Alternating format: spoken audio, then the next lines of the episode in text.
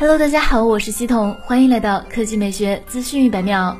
华为消费者业务总裁余承东在朋友圈表示，美国四轮制裁让我们消费者业务举步维艰，求生存、谋发展，这是我们还能够做的产品。我们团队始终不忘打造精品，提升消费者体验。真正为消费者创造价值，因为制裁限制，很多产品没法生产了，而导致严重缺货，实在对不住消费者的厚爱与期盼。此前，在华为全场景智慧生活发布会上，华为展示了全场景生态战略发展，并推出了多款新产品，发布了 FreeBuds 四无线降噪耳机、MateView 显示器、MateBook 十六笔记本、智慧屏 SE 系列、华为路由 H 六等等。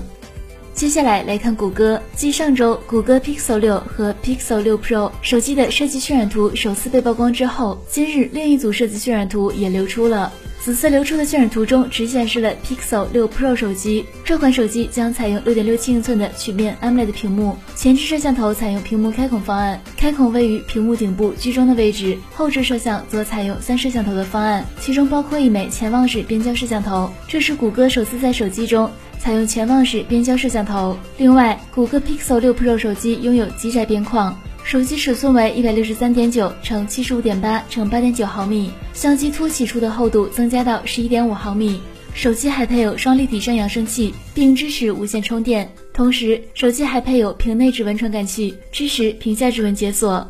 好了，以上就是本期科技美学资讯百秒的全部内容，我们明天再见。